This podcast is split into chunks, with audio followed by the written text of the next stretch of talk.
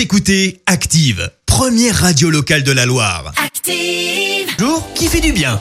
Alors ce matin, on s'intéresse au bel élan de solidarité d'un agriculteur. Et oui, alors que les étudiants manifestent aujourd'hui à Saint-Étienne pour demander la réouverture des universités, on prend la direction du Doubs où Vincent propose aux étudiants un week-end pour s'oxygéner. Et oui, le mal-être des étudiants est régulièrement évoqué, une précarité accentuée par le contexte sanitaire. C'est d'ailleurs suite à des témoignages dans la presse locale, l'Est républicain, que Vincent a pris cette décision. Euh, concrètement donc, il invite trois jeunes chez lui le temps d'un week-end. Les étudiants se retrouvent donc à la ferme avec la trentaine de vaches laitières. Mais Vincent propose aussi un tour en raquette dans la forêt, de partager un repas à l'ancienne au milieu de nulle part. Le tout bien sûr nourri, logé et blanchi. Le prochain séjour, c'est le 6 et 7 février prochain. Il suffit d'entrer en contact avec lui sur Facebook via le profil Vincent Laubert.